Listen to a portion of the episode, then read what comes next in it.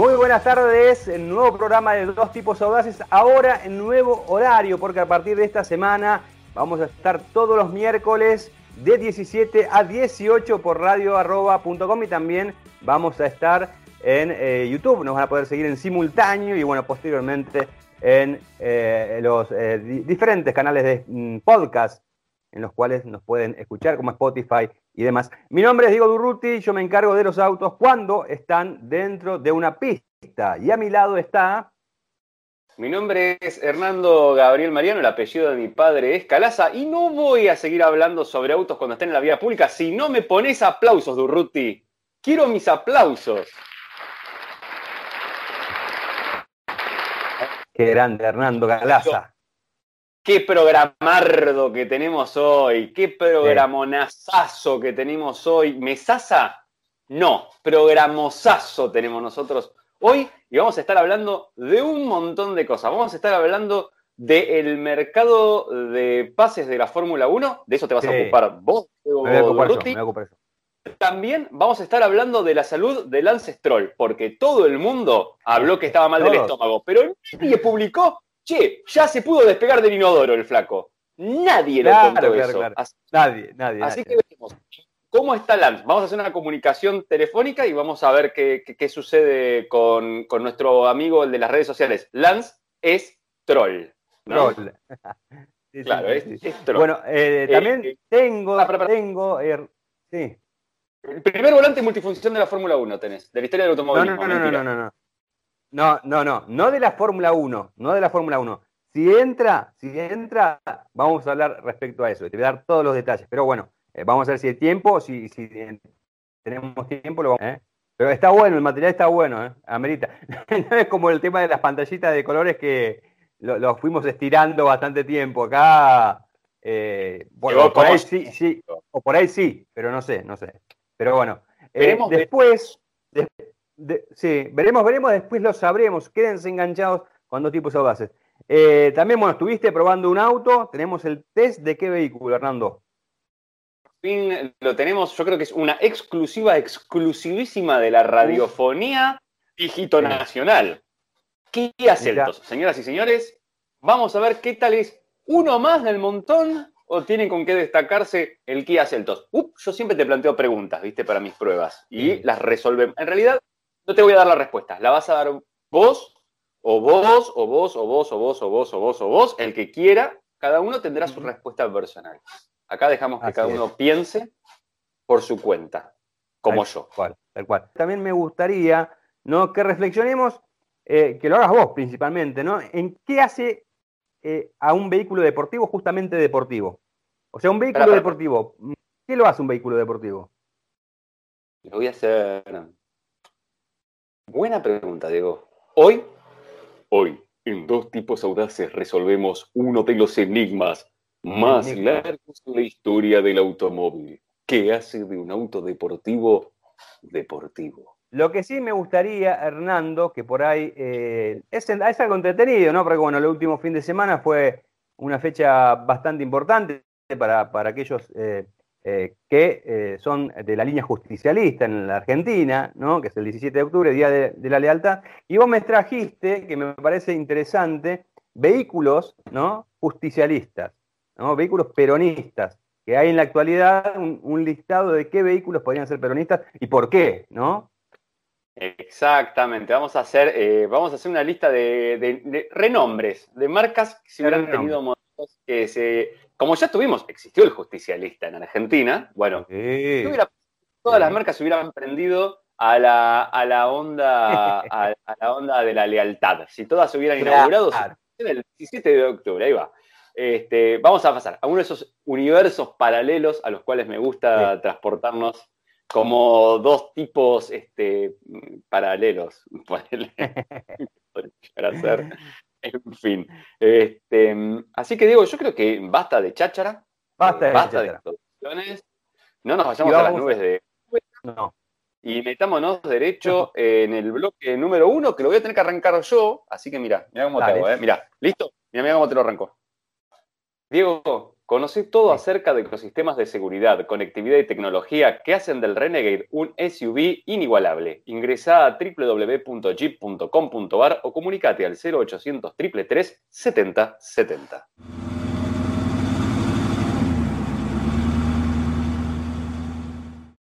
vamos a hablar de la Fórmula 1 ¿no? y del tema del mercado de pases, porque en esta fecha del año y con la mayoría de los contratos venciendo justamente en 2020, hay muchos rumores acerca de quién va a qué equipo, qué equipos están ya confirmados. Hay un montón de nombres en danzas, muchos de los cuales eh, se están hablando en estos momentos, eh, como principal eje de eh, este mercado de pases, ¿no? la pieza, la figurita difícil es qué va a pasar con Lewis Hamilton, con el piloto inglés que todavía no renovó su vínculo con Mercedes, pero bueno, todo hace suponer que va a extender su relación justamente con eh, la marca alemana, que ya eh, de, por sí ya tiene como confirmado a eh, su compañero de equipo, a Valtteri Bottas. Pero hay otras escuderías, ¿no? que la mayoría, la gran mayoría, porque si uno se pone a pensar, solamente McLaren tiene confirmado a mm, Daniel Ricciardo, y que, que, deja Renault, y a Lando Norris, y Ferrari tiene confirmado a Charles Leclerc y a Carlos Sainz. Después el resto de los equipos o no tiene ninguna, ningún piloto confirmado o solamente tiene uno como en el caso de Red Bull, por ejemplo. ¿no? Pero hoy nos vamos a detener, si me permitís, ¿no? en, tres equipos... con frenos de carbón. Con frenos de carbón. Eh, en, tres equipos especialmente, porque bueno, se están hablando, y que mucho tiene que ver con eh, la baja performance de algunos pilotos o eventualmente con eh, algo sorpresivo, como es eh, un piloto que tenía contrato, que bueno, de buenas a primeras le deja su lugar a, otro piloto. Empezamos por Renault, el equipo que el año próximo se va a llamar Alpine y que tiene ya como mm, figurita, digamos, deslumbrante, ¿no? A el español Fernando Alonso, a mi amigo personal Fernando Alonso, que ya estuvo probando la semana pasada, estuvo dando algunas vueltas, se mostró muy conforme, lo hizo con un vehículo de este año, ¿no? Fue positivo en Barcelona, 21 giros, eh, no más de 100 kilómetros porque... Fue, eh, fue, positivo, esto fue positivo lo que hizo, no fue negativo como me dijo a mí en Arabia Fernando Alonso, fue positivo lo que hizo. Cada vez que hables de Fernando Alonso hay que repetir ese video al aire, que poner ese pedacito de decir Fernando fue negativo. Yo creo que debería estar. Negativo. Un poquito lo Y listo. Tremendo. Bueno, eh, ¿qué va a pasar con el compañero de equipo? En teoría, eh, el francés Esteban Ocon tiene eh, contrato firmado justamente con Renault para extender su relación con el Romo. Pero bueno, la realidad es que si uno analiza la performance de Ocon y la compara con la de Daniel Ricciardo, que de hecho logró un podio en, la pasada competencia de la Fórmula 1 en Eiffel, en el Gran Premio de Eiffel, no, no, está del todo bueno lo que está haciendo Ocon y aparentemente tendría los días contados en el equipo Renault. ¿Quién lo reemplazaría? ¿Mm? Teniendo en cuenta que vos sabés cómo son los, cómo son los franceses, que son eh, muy patriotas, ¿no? Obviamente quieren que sea otro piloto francés, y aquí entraría en la ecuación. ¿Quién? ¿Alain Prost? Alain Prost. No, no, no, justamente, después vamos a hablar de Alain Prost, pero no, no, no es en este caso. Eh, ¿Quién eh, lo podría reemplazar es Pierre Gasly? Tu amigo Pierre Gasly, que, Ahí va. Sí, que está corriendo actualmente en Alfa Tauri. De hecho, bueno, logró su primer triunfo con, justamente con la escudería B del equipo Red Bull. Así que se está hablando como que posiblemente eh, Gasly reemplace a Ocon. Y esto, si esto se da, ¿no? Eh, libera un poco al equipo Red Bull, porque vos sabés que, que Red Bull actualmente lo tiene como confirmado al neerlandés Max Verstappen y eh, su compañero de equipo por el momento es el tailandés Alex Albon, ¿no? Y Albon es otro de los pilotos que tampoco está andando muy bien este año, no ha tenido muy buenas actuaciones, el año pasado había eh, descollados en algunas carreras, había mostrado su talento, eh, en este año tuvo un buen arranque, arrancó bien en el Gran Premio de Austria, pero bueno, después se cayó y es como que me parece que un equipo con aspiraciones de luchar por el título de la Fórmula 1 o eventualmente por la Copa de Constructores, que solamente sume buenos puntos con un solo piloto, no está bueno, ¿no? Así que eh, Albon tendría eh, los días contados, ¿no? También, em, y esto está relacionado justamente con, un tema, eh, que Red Bull no puede desprenderse así como así de Albon. ¿Por qué? Porque es tailandés. Y recordemos que Red Bull tiene capitales tailandeses, ¿no? Así ¿Ah, que, sí? obviamente. No solamente la puso Dietrich, sino la pusieron los tailandeses. Eh, pues eso, de hecho, eso fue lo que, eh, propició también la, llegada de, Albon a, la máxima categoría. Y bueno, sin Gasly, con Gasly en Renault, hay una vacante en Alfa Tauri, ¿no? Y por ahí sería bueno que eh, Albon vaya a Alfa Tauri como para mantenerse en la Fórmula 1 y bueno, después seguir un poquito su evolución en la máxima categoría. ¿Quién lo reemplazaría entonces a Albon? Bueno, alguien que este año tiene acciones en alza, muy en alza, que es eh, el alemán Nico Hülkenberg, eh, tu otro gran amigo. Yo sé que sos seguidor de. Hülkenberg, echaron de la Fórmula 1, pero nunca pudo hacer un podio y ahora resulta que es el mejor piloto que te quedó dando vueltas por la. ¿Por qué Renault fue tan mal y lo echó? No entiendo. Viste que te dije con Rima, ¿no? Renault fue mala y lo ¿Eh? echó. Sí. No, lo echó. Y bueno, pero, que alguien ¿Y a quién iba a echar? ¿A Ricciardo, que tenía contrato hace poquito? ¿Y para qué lo llevó con? Si tiene contrato con Mercedes. ¿por qué, lo he hecho, ¿Y por qué lo hecho Ocon ahora? Porque es, es lo mismo. Y No, no, es que si vos analizás la campaña, si vos analizás la campaña deportiva de, de Hülkenberg, eh, no ha tenido demasiada fortuna en los equipos en los que ha estado. Eh, me parece que también pasa por ahí. El tipo eh, llegó con, todos los títulos de, em, su campaña promocional, en categorías promocionales, logró todo lo que podía ganar, lo ganó. ¿no? Y en la Fórmula 1, no tuvo mucha fortuna, me parece. No llegó en el momento indicado al equipo indicado. Yo creo que pasa por ahí. Porque si hoy en día se hubiese quedado en Renault, no, no sé si, está, no sé si es para tanto. Pero si hoy en día hubiese estado en Renault, que está un poquito más adelante que el año pasado, por ahí podría haber hecho buenos papeles. Pero más allá de eso, ¿eh? suponete que hay mucha gente como vos que piensa que Hülkenberg es malo. Ha demostrado en estas eh, carreras. en... digo es que se armó, perdón, se armó Ahora, ahora que no está, lo quieren todos, que no es lo mismo. Yo no digo que sean malos. No, no, no, igual de todas maneras. Gran piloto. Pero estamos sobrevaluando ahora, porque Capo, lo sentamos en eh, al final de toda la carrera, de toda la largada, pero le dimos el tercer mejor auto igual al pibe. O sea que en 10 vueltas le tomó la mano y después estaba adelantando. No, bueno, dale, pero tenía el tercer mejor auto. Yo también te lo pongo a Hamilton en ese mismo auto. Justamente. Y, y, le va a dar a Hülkenberg también. Diste, la tecla, diste en la tecla. Con un buen auto demostró que puede hacer buenas cosas. Y por eso lo quiere Red Bull. Por eso lo quiere Red Bull, justamente, porque con un buen auto demostró que anda rápido y que puede hacer muchas cosas y que puede obviamente eh, aprovechar su experiencia. Así que eh, Hülkenberg podría ser el compañero de equipo de Em, eh, Max Verstappen en Red Bull. Y eh, lo otro, y la otra gran incógnita, digamos, eh, de estas claves de, pases es qué va a pasar con Sergio Pérez. ¿Por qué? Porque Sergio Pérez fue despedido jugar Sebastián Vettel. Y bueno, Checo lo que tiene es un gran apoyo económico, que es justamente lo que no abunda hoy en día en la Fórmula 1. él va con un fuerte respaldo Em, de, Slim, ¿no? la persona más rica en el mundo que eh, está enfrascada en la campaña deportiva de, Pérez y bueno, eso le ha permitido estar en, muy buenos equipos.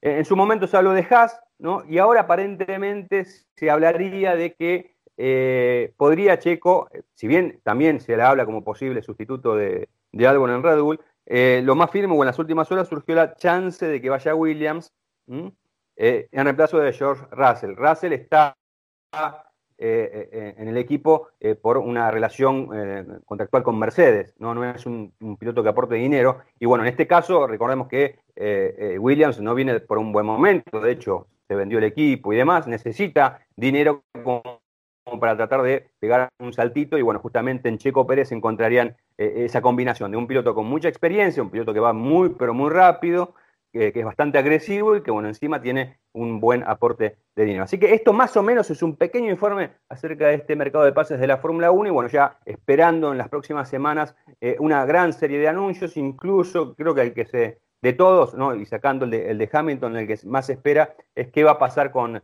con Mick Schumacher, si, bueno, finalmente, como se está hablando, va a acompañar a Kimi Raikkonen en el equipo Alfa Romeo.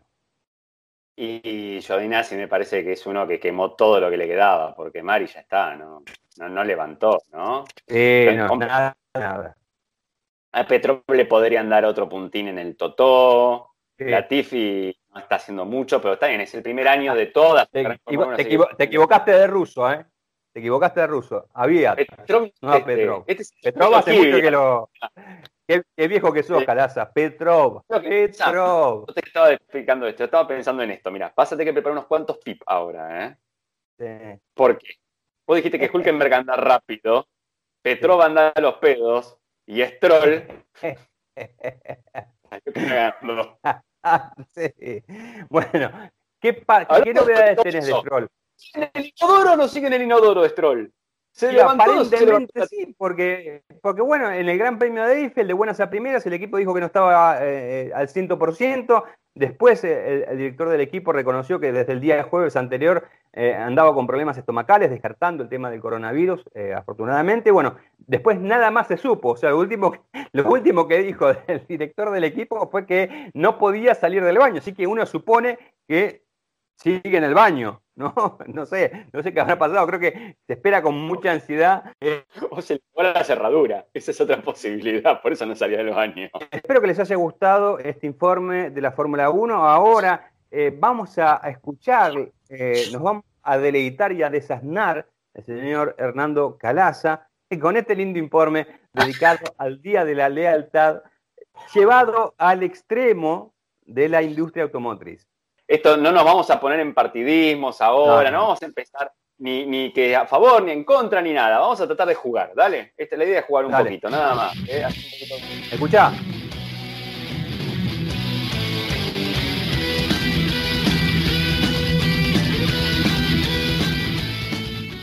Parece eh, como por Steve Vai, ¿viste? Sí, Bueno, sí. es el TC, es Steve Vai, es Steve Vai. Viene el TC ahora. Sí. Es Michael Vai también. Bueno, vamos a empezar a pensar en un poquito de marcas que tengan autos y que se pueden llamar. Por ejemplo, Alfa Romeo tenía el GTB, ¿te acordás? Sí. No, basta. Es el Alfa Basta. CGT a partir de Sí. ahora. El Alfa CGT, muy bueno, muy bueno. Lancia tuvo el Aurelia. ¿Por qué no puede tener el Lancia Cristina? ¿Eh? Bien, bien. Tiene CRB, HRB, bueno, que tenga el ERP también. ¿Ah? ¿Viste?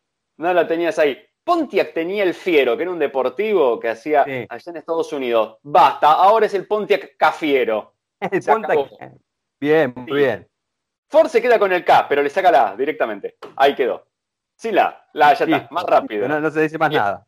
No, sí, está bien. Chrysler PT Cruiser, que además te- con- con- contenía casi un insulto en su, en su denominación cuando estábamos acá en Argentina. No, es el Chrysler JP Cruiser a partir de ahora. Bueno, ese diseñado por un argentino, ¿no? Diseñado por un argentino. pegar un tiro. Eh, PJ Cruiser. Escúchame, la Chevrolet S10 se acabó. Vamos a hacer una Chevrolet. ¿Que vos las chatas son para el campo y querés venderlas Sí. en el campo? Bueno, a partir de ahora vas a tener la Chevrolet Campora. ¿Cómo la ves? Va. Muy buena, muy buena. Para, para, para. Vamos a pasar al mundo de los exóticos ahora, ¿eh? Sí. Super deportivos. De Tomaso, Mangusta, Pantera. ¿Y por qué no hay un de Tomaso Alberto? ¿Cómo lo ves? Ah, con barbijo viene ese. Otro, otro muy bueno. Otro que es otro muy- Bugatti. Chirón, Bugatti. Perón, Perón. Ahí lo tenés. Bugatti Listo. Ese es el mejor, el, el- más alto de la gama, ¿no? con el escudo justicialista en la punta, en la Oh. trompa y todo. Como el Oh. viejo justicialista argentino. ¿Para qué tenemos más? El Volkswagen Pocho. ¿Cómo lo ves? ¿Viste que le, le dicen bocho los mexicanos al escarabajo? sí, un po- Pocho. Y acá tenemos unos que son buenísimos, por ejemplo. Acá nos metemos medio difícil, viene la cosa, ¿eh? El Fiat Rucci. ¿Cómo lo ves? Bueno, bien. Ese Pesuti Sí. en ese, ¿eh? Sí, sí, sí, sí, sí, sí. ¿Cómo Mitsubishi Montero? Mitsubishi Montonero. Se acabó. Ahí va. Nos estamos metiendo en un terreno ya. Vamos a seguir de este, vamos a seguir de este terreno escabroso y vamos a ir. Bueno, dale. Hay uno que es petizo, chiquitito y, y SUV. Es el Renault Kisilov. Quitsilov, vamos a decir. Y listo, el Renault Quitsilov va a ser. Cuitsilov. Y por último, Lotus, que tuvo eh, Bora, eh, em, ¿cómo se llama? El- tuvo un montón de estos. Bueno, ahora tenemos el Lotus Eva. Punto. El Lotus Eva. Bueno. ¿Listo? Muy bien. Y, el y en- y, obviamente que los, Sí. los hermanos de Bolivia tienen el Mitsubishi Evo. Eso está cantado. Muy bien, estaba cantado. Muy bueno, bueno, eh, eh, lindo, lindo el, el- el segmento de segmento de humor puede ser este. Es el segmento del universo paralelo, este, como de costumbre. Acá nosotros planteamos realidades alternativas, te gusten o no, y la idea, como dije, abajo pueden, si quieren los comentarios, yo puedo invitar, porque esto sale en, el canal del señor Diego Durruti, de, Automundo, va, a ser publicado en, YouTube. Entonces los invito a que por favor dejen sus ideas. De nuevo, no empecemos con la fácil, la chicana y la cosa. Hagamos humor. ¿Está bien? ¿Cómo es que dice el que es eh, renegado de los comentarios? Sí, sí, sí, seguro. Porque son los casos, robaron todo, van a poner. Eh, eh, por, la león. no, no, no, hagamos chiste. Estamos sanamente bueno, un día, un día estaría bueno, estaría bueno que e, esos eh, renegados de, la industria que comentan, ¿no? que suelen comentar por ahí mucho en, Autocosmos, eh, imagino eh, que, que haga algunas preguntas de ese tipo, ¿no? Que busquen los mejores comentarios. Uh, pero, pues, en dos segundos te traigo. no, te quieren vender a fuerza. La gente no quiere eso. La gente no, las automotrices no quieren venderlo. No, flaco, las automotrices en estudio de mercado y te venden justamente, potencian el deseo que ya tiene la gente. Claro, claro, claro, O sea, que no existen. O sea, no te van a vender SUVs porque ellos quieren fabricar SUVs. Fabricaban autos antes y eran felices fabricando autos. Fabricaron autos durante 100 años y un día empezaron a hacer SUVs. ¿Vos te crees que por qué? ¿Por qué?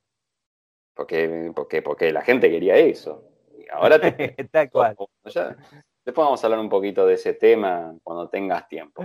Por ahora, Diego, vamos a meternos ahora sí eh, en tu bloque y vamos a hablar de, algo que me, está preocupando mucho. Mira, te voy a hacer, antes de hacerte la presentación formal de tu... calentando la gola, eh, para arrancar. Antes de hacerte la formal, te voy a decir esto. No lo hizo Corsa, no lo hizo Automundo, no lo hizo Motorsport, no lo hizo Autobild, lo hizo The Economist, negro. Déjense de periodistas deportivos. Y ahora sí, con eso te voy a decir, Ford Argentina presenta. Gracias, Hernando. Vamos a hablar así, así es, de, un informe de The Economist, como dijiste, eh, de este diario económico londinense, bueno, eh, que se metió en el mundo de la Fórmula 1. Eh, no es novedoso lo que hizo, ¿no? Porque en realidad, justamente en un artículo que publicaron hace un par de días, dicen que se basan en un estudio, un estudio en el cual ya nos hemos hecho eco en su momento, que es un estudio de Andrew Bell, un matemático base de ese estudio, que él em, eh, analizó todo el desempeño de los pilotos, surgió que em, Juan Manuel Fangio es el mejor piloto de la historia, ¿no? Por una serie de, eh, fórmulas y, demás cosas que hizo, y de hecho eso fue... y de hecho eso fue utilizado para eh, el documental que está en Netflix. Bueno, pero. ¿De, qué universidad es? De la Universidad Waterclaw viene este tipo para decirlo. No, pero bueno, pero le dio un me parece que está bueno porque le dio un sustento matemático a través, a través de, un modelo matemático con una fórmula que bueno, trata de eh, ver exactamente eh, eh, la injerencia del piloto sobre los autos. Ahí está el punto. Bueno, The Economist lo que hizo fue actualizar este, este, este modelo matemático, ¿no? Y le dio como una vuelta de para reforzar la idea de que efectivamente antes eran, valía más los pilotos que en la actualidad. Y te, cuento por qué. Eh, lo que hizo basándose en, ese, en, ese, modelo matemático fue darle puntajes al desempeño de los pilotos, ¿no? y los dividió para sacar un coeficiente por eh, la cantidad de equipos que había, la cantidad de, participantes, la cantidad de autos, ¿eh? y con todo eso hizo un coeficiente, ¿no? Y en ese coeficiente, y esto lo hizo eh, teniendo en cuenta que Lewis Hamilton le empardó el récord de victorias a Michael Schumacher con 91 cuando ganó en el Gran Premio de Eiffel, lo que determinó, lo que este, este análisis realizado por The Economist, lo que determinó es que eh, antes los pilotos se valían de su propio talento y en la actualidad eh, lo que vale más es tener un buen ingeniero. Le dan mayor injerencia justamente a la labor del ingeniero y a la labor del equipo eh, que a lo que eran los pilotos en la antigüedad. cosa que no extraña, cosa que todos vemos que es así. Pero bueno, está bueno que haya un sustento matemático, que haya una estadística y que esto eh, esté reforzado justamente con algo em, eh, que tenga sustento, como es la matemática. ¿no? Bueno, em, en la comparación entre quién es mejor, si Schumacher, em, Louis Hamilton, el que sale mejor parado justamente en esta comparativa es justamente el alemán, que logró un promedio de 1.9 puntos por carrera sumado contra los 1.8 de Lewis Hamilton, ¿no? Y limitando el parámetro a las cinco mejores temporadas consecutivas que tuvieron uno y otro, esto nos da que la brecha es un poco más amplia, porque eh, Schumi tuvo un promedio de 2.7 puntos, mientras que eh, Lewis Hamilton tuvo un promedio de 2 puntos. ¿eh? Es decir, que en el mano a mano entre Hamilton y Schumacher, Schumacher, con este coeficiente que mide exactamente eh, eh, le, da un valor, digamos, a lo que puede hacer el piloto y lo que hace el equipo, los ingenieros y demás, eh, le da un mayor valor. Pero bueno, la, fórmula que, utilizó el diario londinense también se basa en algo que es muy interesante, ¿no? Y es lo que le, permite a ellos suponer que hoy en día el, trabajo de los ingenieros es mucho más relevante que antes, en estos 20 años del siglo XXI.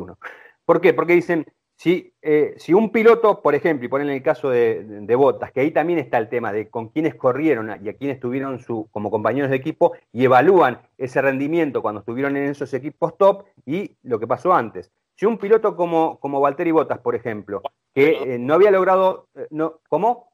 ¿Cuál de los dos Botas? ¿Valtteri o Walterio? Valtteri, Valtteri, el finlandés, no el argentino. Walterio no. De Walterio, obviamente, no, hay discusión, no hay discusión de Walterio Botas, el piloto santafesino que vive en la localidad de Carreras, eh, que es pariente del finlandés. Eh, ellos lo que dicen, dicen, si, si Mercedes hizo ganar a un, a un piloto como Botas, que eh, antes no había logrado grandes resultados en sus etapas anteriores, esto significa que la labor justamente que tiene un ingeniero dentro de un equipo es predominante. Y entonces, ¿por qué no eh, ese, dominio o esa ayuda le ha permitido justamente a pilotos como Hamilton y Schumacher lograr victorias. Y es ahí donde ellos dicen que para ellos, para The Economist, eh, la injerencia de los ingenieros va mucho más allá en esta época que lo que era anteriormente. Y para reforzar eso, obviamente evalúan a todos los campeones del mundo ¿no? y lo, que obtienen es que en la década del 50, obviamente, el, el valor del piloto era mucho más que el del propio equipo, ¿no? haciendo algo bastante particular. ¿no? Al modelo a los pilotos de la década del 50, el 58% de los puntos por sus equipos, mientras que esa participación hoy en día es del 19%. Es decir, el valor que tenían los pilotos antes, en la década del 50, 60 y 70 aproximadamente, era superior al 50%. Es decir, valía el 50%, estaba eh, en lo que podía hacer el piloto dentro del auto. Y en la actualidad ese porcentaje disminuyó al 19%. ¿eh? Es decir, que el resto es todo mérito del equipo. Y para ir finalizando... ¿Cómo? Explicáselo, a Albon eso entonces. Sí, sí, sí, totalmente. Bueno, y, como para... Te, digo cómo está el top 10. Obviamente, eh, Juan Manuel Fangio está arriba, eh, está liderando esta, esta tabla, que la pueden ver, si la quieren ver en más detalles, está en, automundo.com.ar o entren a The Economist y lo van a tener ahí. Eh, segundo está Jim Clark, tercero Alain Prost. ¿Viste? Por eso yo te decía que de Prost íbamos a hablar después. Bueno, tercero, como el mejor piloto de la historia, está Alain Prost. Después viene Jack Stewart, Michael Schumacher, Lewis Hamilton, Alberto Ascari y Ayrton Senna. Esos son los mejores pilotos en cuanto a eficiencia conductiva. Eh, eh, sacando el tema de la injerencia de los equipos, ¿no? La eficiencia conductiva es si vos le pones corriente de un lado, cuánto pasa para el otro del tipo. Si es conductor, superconductor. Si es conductor o superconductor. Sí, sí, sí, sí. Pero bueno. Cuando agarró el McLaren y se quedó. Sí, sí, sí, sí, Pero bueno, me, parecía un análisis interesante, una vuelta de tuerca y se vuelve sobre el tema y lo bueno es que eh, se evita cualquier duda, ¿no? Eh, comparar épocas siempre es muy odioso, principalmente en el automovilismo, donde justamente tenés un, eh, un, punto que es el tema de la tecnología. O sea, no es la misma tecnología de los años 50 la que están utilizando en el siglo XXI. ¿no? Y, bueno, eso toma. Eh, está bueno este tipo de análisis que justamente tratan de sacar todo ese tipo de cosas ¿no? y, abstraerse justamente en aspectos más conductivos como para eh, finalmente tratar de dilucidar quién es el mejor piloto de la historia. Bueno, por segunda vez, digamos, que ese, ese título lo tiene Juan Manuel Pan. Un día vamos a hacer la ecuación de dos tipos audaces para determinar cuál es dale. el mejor. A... dale. En cuenta dale, dale, muy, pero muy interesantes. Ford Argentina presentó el informe especial de don Diego Durruti. Ahí va. Muchas, pero muchas gracias. Bueno, ahora me toca a mí, Hernando. ¿Quién te toca? Yo no te toco. No digas ahora. No, me no, no, no, no, no, pero tengo algo que decirte. Tengo. YouTube. No me toques, pero tengo algo que decirte. Llegó la Chevrolet Tracker, la nueva normalidad de las SUV. Una normalidad que establece que tus viajes sean con Wi-Fi y un motor 1.2 turbo que puedas contar con asistente de estacionamiento y sistema de frenado de emergencia. Conocela ahora entrando a chevrolet.com.ar. Excelente, Diego. Muchas gracias. Y me toca a mí hablarte un poquito ahora sí de qué hace de un auto deportivo un deportivo. Y acá está muy bueno tenerte a vos de, del otro lado. ¿Por qué? Porque vos entendés el automovilismo mucho también. Y nosotros tendemos a pensar que un auto deportivo y un auto que esté en la pista, o sea, un auto deportivo debería tomar elementos o tener ciertos Claro. parecidos con el auto de pista. Y obviamente tiene una cantidad de discrepancias con el auto de pista porque tiene que andar en la calle, además de eso. ¿Está bien? En el, en el día a día. Entonces, vamos a arrancar por un tema. Mucha gente cree que deportivo es un auto que tiene potencia. La potencia determina que sea deportivo. La aceleración determinaría que el auto fuera deportivo también. Eh, en ese caso, teníamos, tendríamos, terminaríamos todos teniendo los famosos muscle cars. Estos autos de los Sí. gringos que eran rápidos en línea recta, pero no frenaban ni doblaban. Para mí eso no hace deportivo un auto, lo hace rápido, pero no deportivo. No es lo mismo. O sea, en una pista, vos fíjate que el que tiene el mejor motor, como tenía Ferrari el año pasado, le va muy bien. Pero, Sí. pero, hemos visto equipos que no teniendo el mejor motor ganan. ¿Por qué? Porque tienen mejor velocidad en curva, frenos. eh, bueno, el piloto que ahora es el 19% nada más. Sí. Dicho sea de paso, fíjate que cuanto menos vale el piloto, más vale. ¿No? Habría que hacer entre valor y valor. Esa es Bueno, una buena. es que ahí, ahí tienes otra ecuación, exactamente. Exactamente. Para di, di- di- ¿cómo sería esto? De automundorist. No puedes hacer la ecuación. ¿Cuánto le garpan y cómo le va? Bueno, eh, entonces ya dijimos, eso puede llegar a ser tanto. A mí, para mí entra un factor ahí en condición que es muy importante, tiene que ver con el peso. Peso es algo que en el automovilismo es fundamental. Fíjate que te lastran cuando, este, cuando ganas, bueno, estos sistemas que nosotros, yo creo que vos los odias tanto como yo, Sí. lastre, he usado tantas veces en automovilismo local. Este, entonces, ¿qué, ¿por qué? Porque el peso te saca aceleración y el peso te saca velocidad en curva y te saca distancia de frenado. Bien. Ahora, eso es un auto también en la pista. Porque vos lo que querés es la máxima efectividad eh, del vehículo. Pero para mí, un auto deportivo empieza a pasar por otro lado. Y tiene que ver con el tacto, con la sensación que el auto te va a entregar. En el caso de un auto de competición, fíjate que tiene que ver mucho con la confianza. Sí. Lo tenemos las declaraciones. Vos vos los nombraron en algún momento. Alex Albon diciendo: Yo no tengo la confianza que tiene Verstappen en el auto, y ahí se me van las décimas, porque él lo tira y yo lo timo, porque Claro. no llego, no sé. Bueno, Eh, tiene algo que ver con eso. Obviamente en automovilismo, el auto es mucho menos. O sea, ese auto es un auto totalmente indócil. Este pibe confía porque es un superdotado, pero Claro. es indócil. En auto uno de calle lo que quiere es que tenga cierta dosibilidad, cierta previsibilidad en sus reacciones. O sea, no que te. Es como una persona decir, ¿cómo andas? Y te insulta. No. Vos querés que- que más o menos, puede ser que alguna vez no te conteste del todo bien, pero este, ¿no? que te deje más o menos llevarlo, ¿no? Eh, En su, en su carácter. Entonces, ahí es donde yo me empiezo a preguntar, y esto me pasó porque estuve probando la versión deportiva de un auto y me preguntaba si era tope de gama, puntualmente es el Polo GTS, si era un tope de gama con ribetes deportivos o si era un verdadero deportivo el auto. Y finalmente termino pensando que es un tope de gama, con ribetes deportivos. ¿Y por qué? Porque de nuevo, ruedas grandotas. La rueda grandota te hace que el auto y el caucho bajo te hace que el auto sea, eso solo te hace que sea deportivo. No, puedes hacerlo con un tuning y tener cualquier Sí. batata. Así.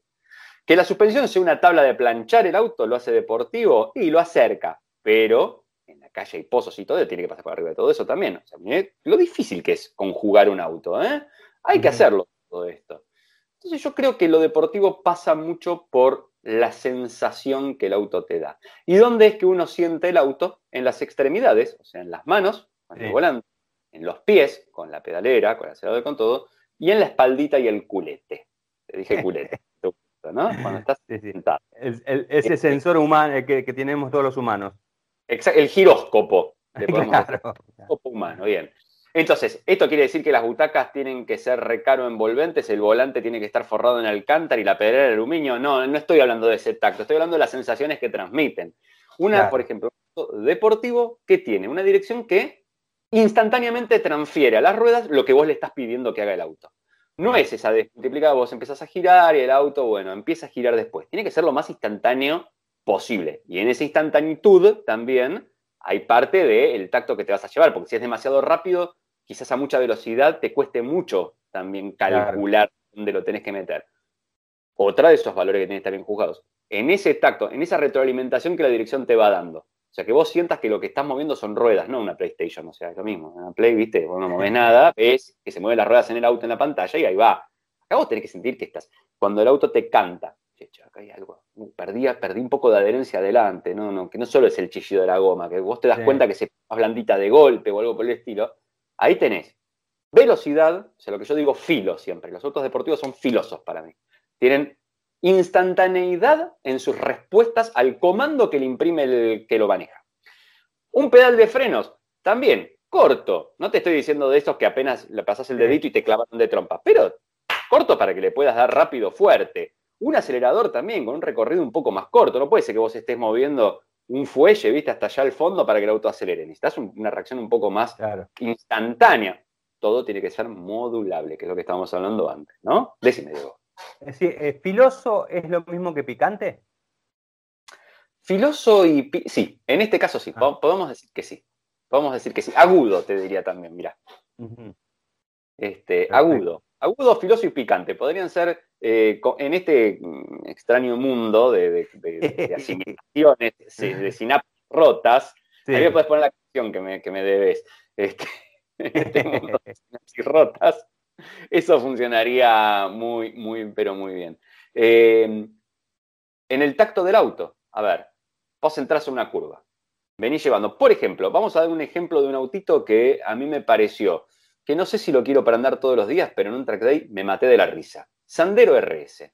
Un autito simple, ligerito, con buen agarre y que te permite jugar, divertirte, por ejemplo. Entonces, entras a una curva un poco pasado, sentís que se te está yendo el tren delantero, podés jugar, cambiarle las masas, de, le levantás el pie acelerador un poco, le pegás un volantazo, lo podés hacer mover de atrás para que redondee la cola y todo eso lo vas sintiendo. ¿Dónde en tu espalda? Decís, mm, ah, ¡uh!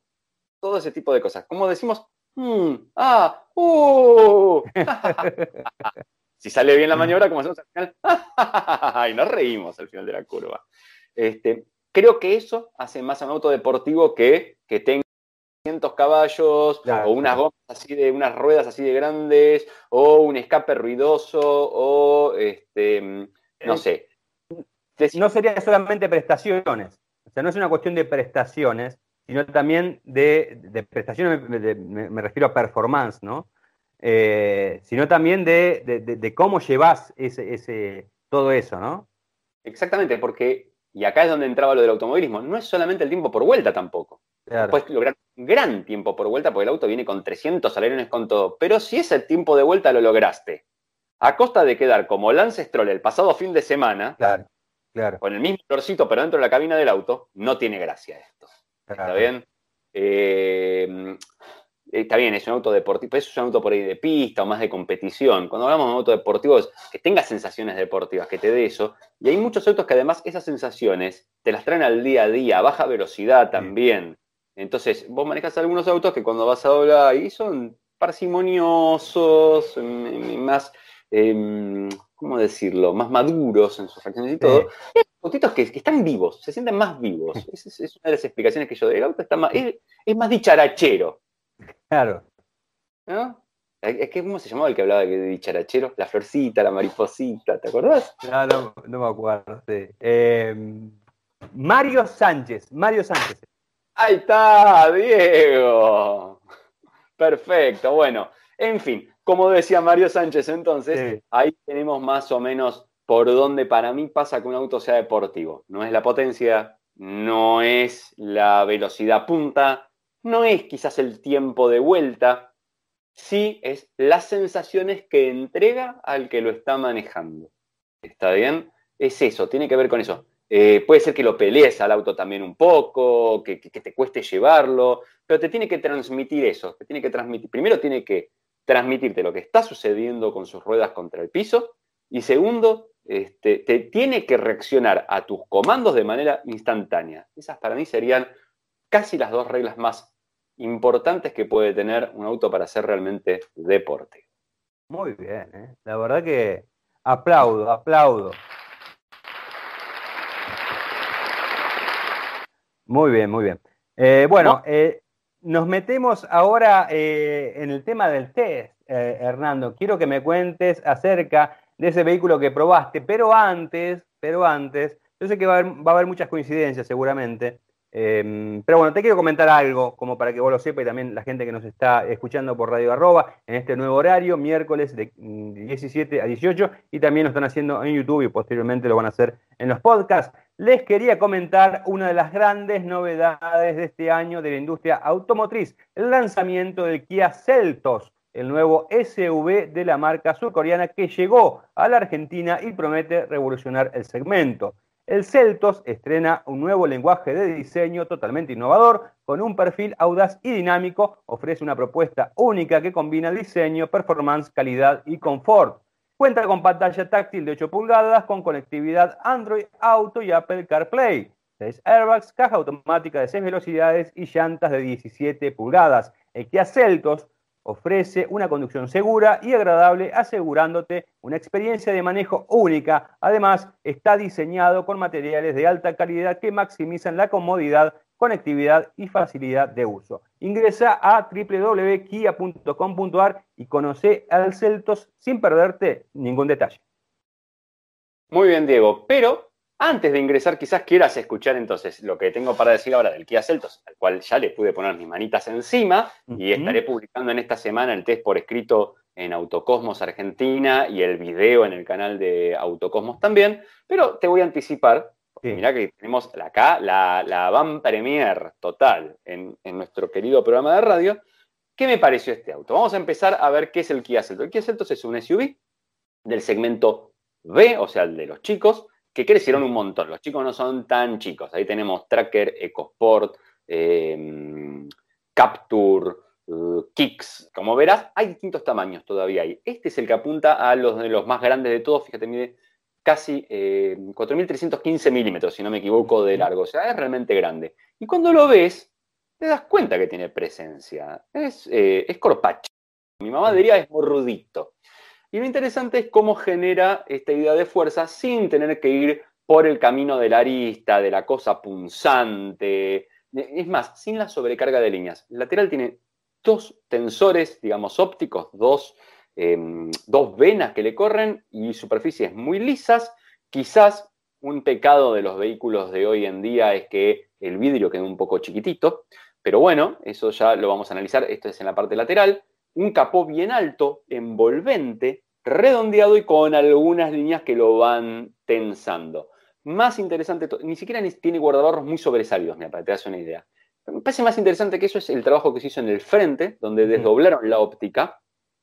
La óptica tiene como una intromisión en el medio, se queda un pedacito abajo. Depende de la versión y del nivel, tiene acomodado distintas las partes interiores eh, de la óptica. En el caso de la versión que viene para Argentina, abajo tiene el cañón del proyector y arriba tiene en grande lo que es posición y giro. Bien, mm. y de eso está cortado por la mitad por una línea, misma línea que viene desde arriba también, o sea que persigue todo el faro por arriba, y esas dos líneas van a formar la parrilla típica de Kia, que dicho sea de paso, desde hace años digo yo que parece un abridor de, botellitas, viste que tiene como los dos metiditos.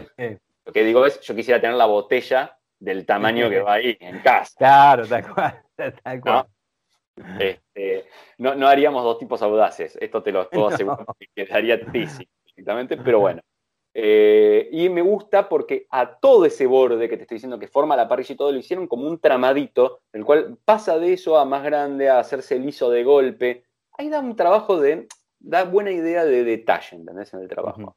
Y después, a los costados abajo, donde irían, puede tener unas luces, unas diurnas LED también, o, o rompeñolas, no estoy muy seguro. En este caso es ciego, viene en negro, pero tiene una suerte de tomas NACA. ¿Te acuerdas de las tomas NACA que en el automovilismo? Que vienen, un día estos te voy a contar la historia de dónde vienen las tomas NACA, porque lo estoy averiguando.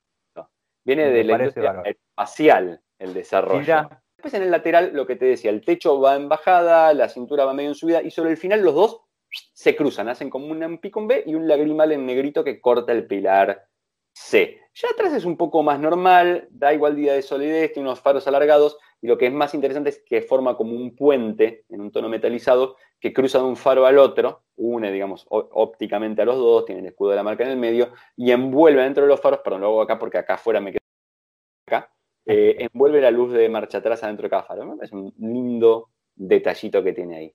Ya si pasamos para adentro, lo que nos vamos a encontrar es con un interior que yo creo que en cuanto a, la vista, ¿eh? estamos hablando de la vista, en algunos lugarcitos podría haber, le faltó una limadita, ponele, un, detallito para que quede mejor. Ahora, metele puñó al tablero, a los decorados, todo, y es durísimo. O sea, se lo siente que está bien sólido. Agarra la consola central, la sacudís, no se mueve.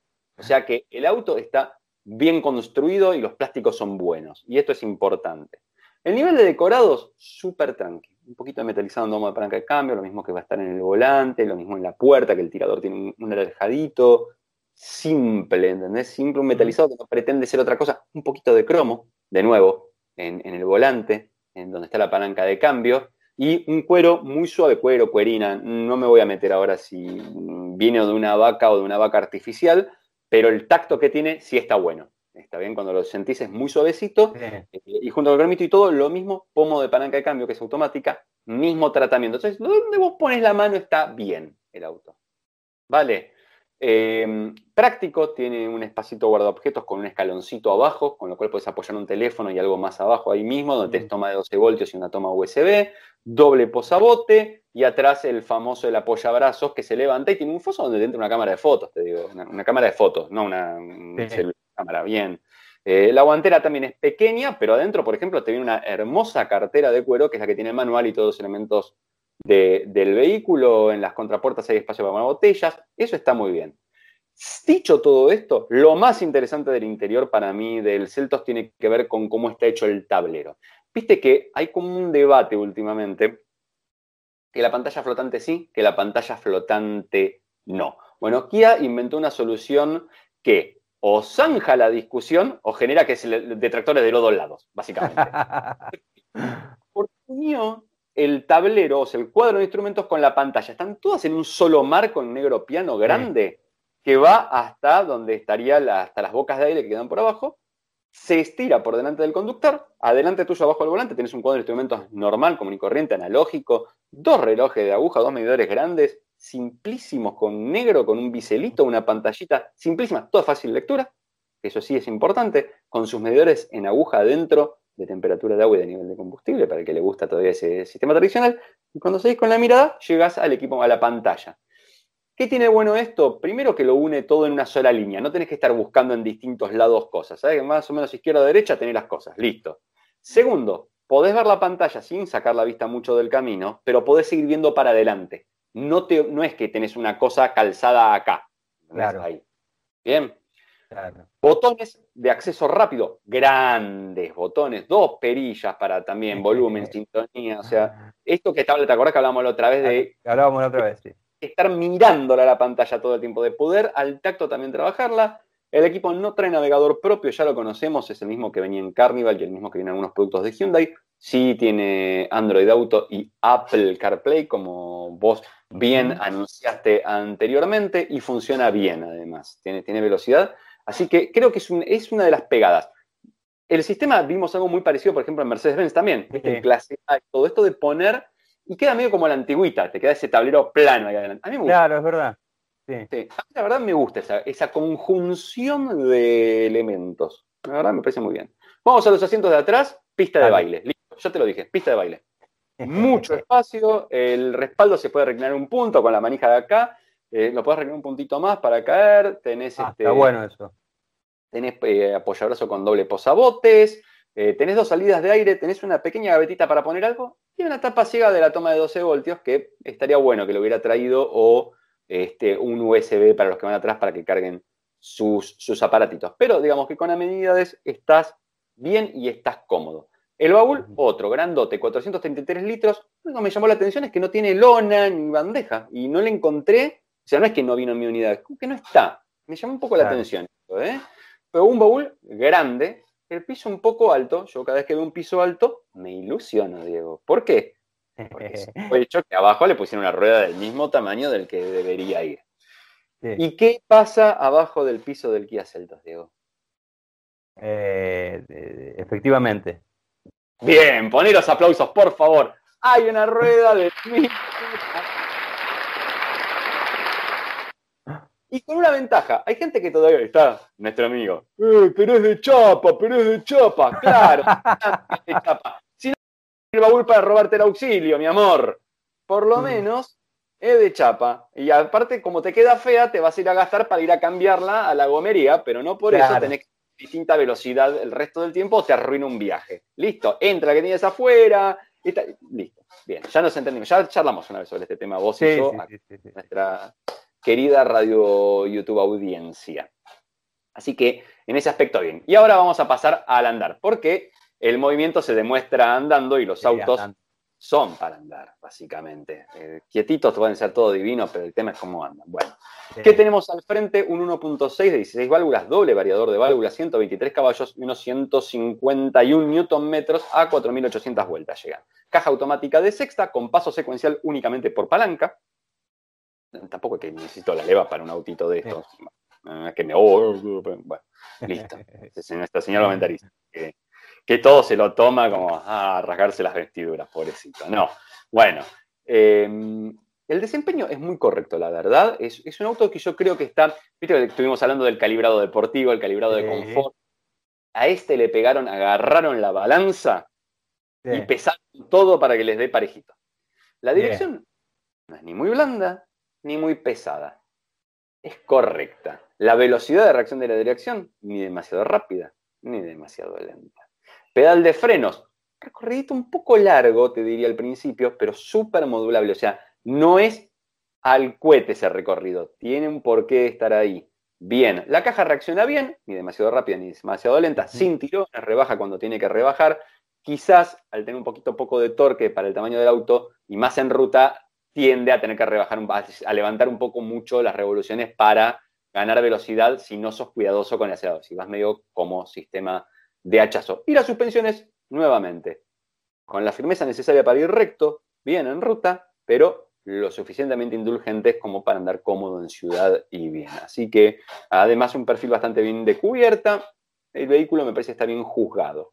En ruta ya salimos a andar a 120, son 122 de velocímetro, va con un poquito menos de 3.000 revoluciones por minuto, la cabina está bien insonorizada, ya te dije que teníamos mucho espacio para andar viajando adentro. Y acá es donde te voy a dar algunos datitos de em, mediciones que hice. Por ejemplo, la aceleración. Sí me preocupa mucho. El 80-120, puede 0 a 100, la verdad. ¿Qué salí del automac? Mm, quemando tu vida, cada semáforo que sale. Como el launch control, ¿para qué lo usas? Un día en la pista, nada más. Para jugar una picadita a alguien. En una pista, aclaremos la picada. Por favor. ¿eh? Bien. 80-120 lo hace en 8,1 segundos. Si bajas a tercera manual, 7,8, lo que habla de una reacción de caja bastante rápida, que está bueno. Em, los consumos también son correctos a moderados, digamos 8 litros cada 100 a 120 en ruta y 11 en ciudad, que es ahí donde se disparó un poquito más. Este, la perjudica bastante rápido el tema del, de, ¿cómo se llama? del tráfico, por ejemplo. Eh, por último, lo que te voy a decir, y con respecto al motor, es lo que yo llamo un buen motor de pique corto, que tiene que ver con, tiene que ver con el torque y cómo lo entrega. Estos motores de baja cilindrada. ¿El qué dijiste? El torque. Ahí va. Eh, tiene, que ver con tiene que ver con la forma en que lo entregan y la cantidad que tienen. Es un motor de aspiración natural, de 1.6 litros, entonces el torque no es demasiado. Entonces cuando vas a fondo, por ahí sentís que hace un poco más de ruido de lo que acelera el auto. O sea, no te lleva ese empuje constante que tienen los motores turbo, por ejemplo. Pero, como tiene el variador de válvulas y lo distribuye bien en el rango, eh, cuando vas en ciudad o en ruta, no te digo que pasa a pasar un camión, pero viste, cuando te abrís un carril al otro y así, tiene una reacción rápida. Ese pique corto es bueno porque enseguida el tipo te entrega. O sea, lo bueno es que no tiene mucho, no tiene demasiado para dar, pero lo que tiene es gentil y lo entrega. Y eso es bueno. Muy bien. Bueno, Hernando, eh, volantes multifunción. Esto en la industria automotriz es algo que todos los autos hoy en día tienen. Todos. ¿no? Te diría, un must. ¿Vos recordás cuál fue el primer auto con volante multifunción que probaste? Mm, no, la verdad que no. el primer auto que probé ya tenía volante multifunción, la verdad es esa. ¿Y esto fue hace cuánto? Casi 20 años, te diría, Diego. 20 años. Bueno, vamos a ir un poquito más. te, voy a, dar, un, te voy a dar un, dato que es muy curioso. El primer auto que probé, que probé, probé, o sea, no que manejé estando en un medio y estaba ahí, le di una vuelta o algo, Creo que no tenía volante multifunción, pero sí tenía comando de radio satelital. ¿Qué marca era la que Muy marca Renault. Y yo debuté, y yo debuté con, mira, estoy viendo uno por mi ventana en este momento estacionado en la calle, aunque no lo puedas creer, un Renault Megane, la versión em, Sportway en ese momento, que venía con el motor de 150 caballitos y al cual creo que le gasté un tanque de nafta el primer día que lo usé porque no bajó de 4.000 vueltas. bien, bien En el volante creo que no tenía nada, tenía, ¿te acordás los satelitales que venían abajo de Renault? Con los deditos, que PSA tiene el mismo sistema. Bueno. Pasamos muy bien, muy bien. Al, bueno, gracias. Igual yo creo que te voy a sorprender con esto que, te voy a dar. Eh, te voy a sorprender bastante porque ¿Vos tenés memoria, más allá de, esta experiencia que tuviste vos, del tema del volante multifunción? ¿Vos lo viste en algún lado cuando eras chico? ¿Hay algo que te, rememora un volante multifunción en un auto de carreras? Eh, sí, ya está. El más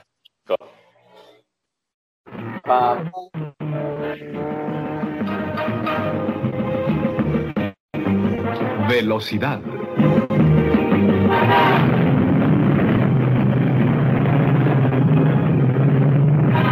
Así es. Suspenso. Peligro. En las aventuras de Meteoro. Así es, en el Match 5 es el, el, primer contacto que la gente tuvo con un volante multifunción este vehículo es vehículo emblemático ¿no? de serie televisiva inspirada en un manga japonés que eh, se emitió en la televisión entre 1967 y 1968. Fueron 52 capítulos. Aquí nosotros en nuestro país la conocimos como em, Las aventuras de Meteoro. El título original era Match Go Go Go o en la versión en inglés Speed Racer. Eh, algunas particularidades de este auto, bueno, era, el auto era concebido por el papá de Meteoro, por el, señor eh, Racer, que había creado este vehículo para su hijo para que corriera, ¿no? Eh, la M, ¿por qué la M en el capot? La M hace referencia al apellido de la familia, Milfune, el apellido original de los japoneses, la familia Milfune. Y el número 5 viene tiene dos motivos. ¿eh? Primero, el nombre del protagonista, Go Milfune, que era Meteoro. El Go se pronuncia, es, el, número 5 en japonés es Go, y también Go es de ir, de vamos, en inglés. Así que jugaban con eso. Por eso la M y el 5. Bueno, y la particularidad que tenía este Match 5, este vehículo, era justamente el volante. Un volante que tenía estaba lleno de botones con diferentes letras y cada vehículo, cada botoncito accionaba a. ¿no? El botón A acciona los gatos hidráulicos que le permitían al auto saltar. Apretaba el botón A y hacía así. Y el auto saltaba. Y el auto saltaba. Está preparadísimo.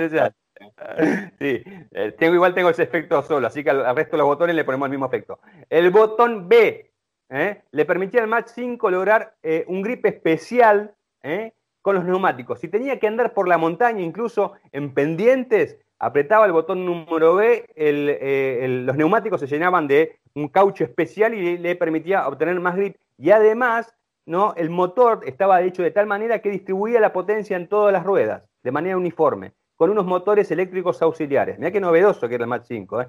mediados del 60. Era híbrido, era híbrido.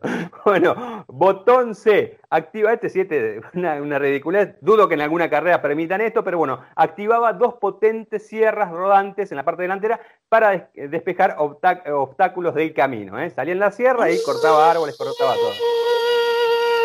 Ahí va.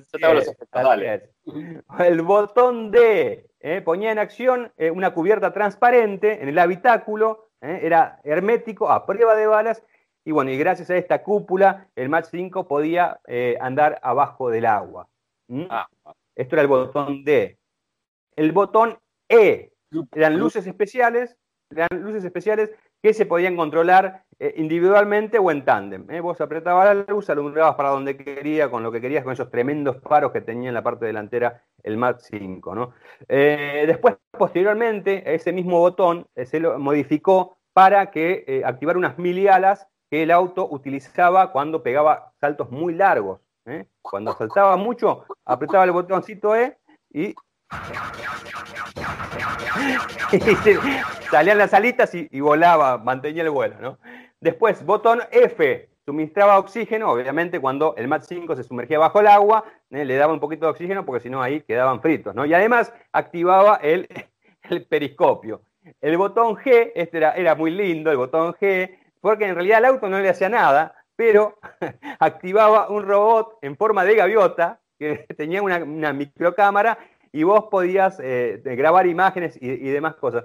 Eh, dispositivo que no hace mucho se ha visto en un Audi, en un concept que tiene unos drones. Un concept de Audi, en uno de. Mm, pará, creo que el concept que anticipó el Quid. Sí. También ah, lo tenía, un drone. Puede ser.